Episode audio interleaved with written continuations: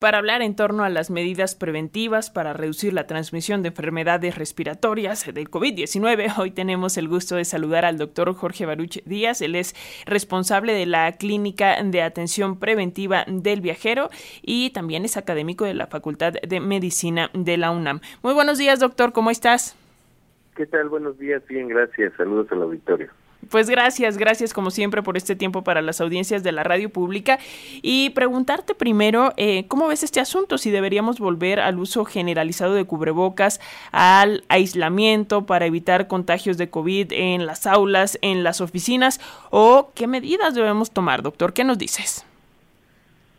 Bueno, pues ante el incremento del número de casos en todo el hemisferio norte, como es natural y es esperado, eh, debemos de tomar eh, las medidas eh, pertinentes. Lo más importante es la vacunación oportuna, ya que durante la segunda quincena de enero y la primera quincena de febrero seguramente estaremos alcanzando el pico máximo de eh, infecciones por virus respiratorios, incluyendo estos dos que son prevenibles por vacunación, sobre todo las hospitalizaciones y las muertes. Entonces, la primera medida que hay que tomar eh, y que es importante eh, hacerlo a la, a la brevedad es la vacunación. Eh, la vacunación eh, eh así contra COVID-19 y contra influenza. Esto va a disminuir mucho el riesgo de desarrollar complicaciones como neumonía que requieran hospitalización. Prácticamente en todo el hemisferio norte, todos los países, tanto de América eh, del Norte como de Europa eh, y Asia, pues están eh, reportando un incremento importante en el número de eh, contagios, de hospitalizaciones y muertes por estos tipos de virus respiratorios.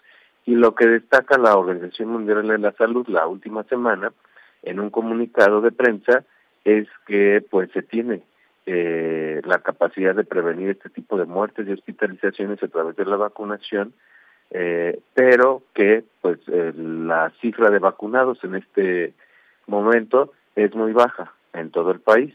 De hecho, en, un reporte de la Secretaría de Salud de estas últimas dos semanas, eh, la Ciudad de México, por ejemplo, solamente ha observado un avance del 65% en el número de vacunas aplicadas a la población más vulnerable eh, contra influenza. Entonces, esta es una cifra muy alejada del objetivo que es llegar al 100% de eh, aplicación de los biológicos contra influenza, por ejemplo.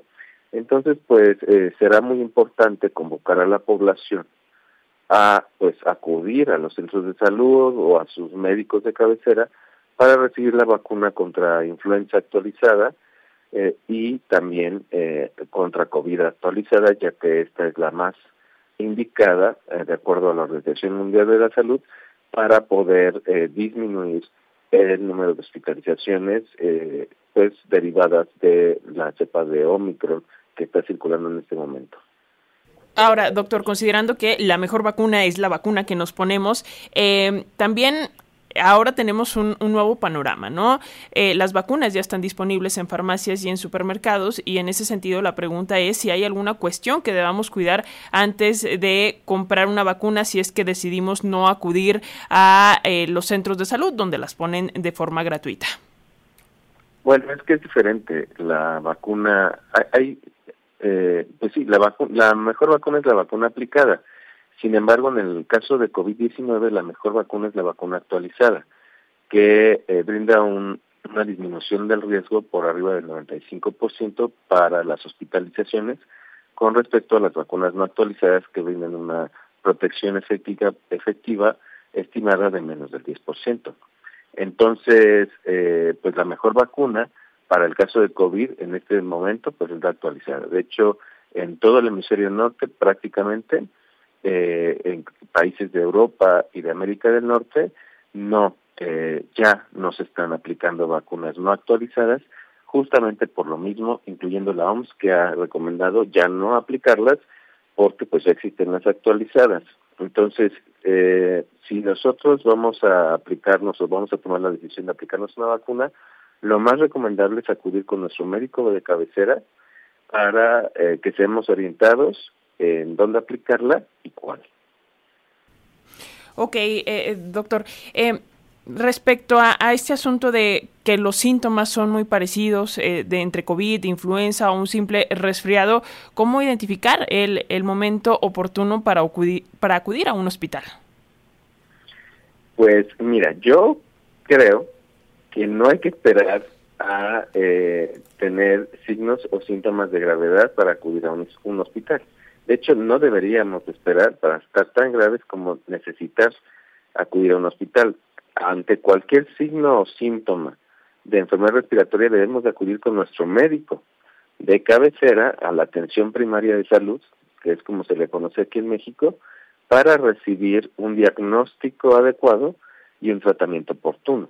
Esto va a disminuir el riesgo de llegar a requerir una hospitalización por complicaciones. De hecho, las complicaciones se dan en la mayoría de los casos debido a una eh, pues eh, inadecuada atención de la salud eh, o un inadecuado seguimiento.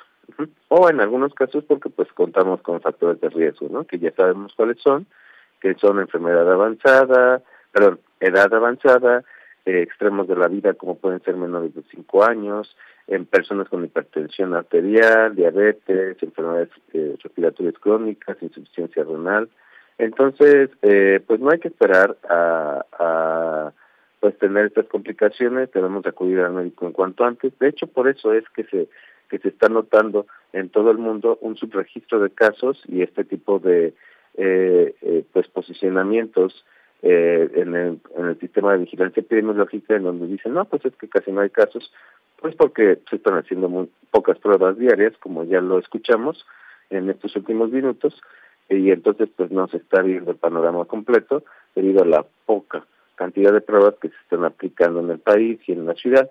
Entonces, pues sí, es muy importante acudir con el médico de inmediato ante cualquier signo y síntoma y pues solicitar que se nos haga una prueba para confirmar o descartar ya que eh, un diagnóstico, ya que pues este tipo de, confirmaciones de, casos eh, serán importantes en, nuestro historial médico para eh, que si llegamos a tener secuelas de COVID o síntomas de COVID prolongado o largo, pues tengamos un, un antecedente de que sí fuimos diagnosticados con COVID y que es muy probable que los casos estén asociados, los casos de síntomas crónicos o secuelas, a este antecedente de COVID.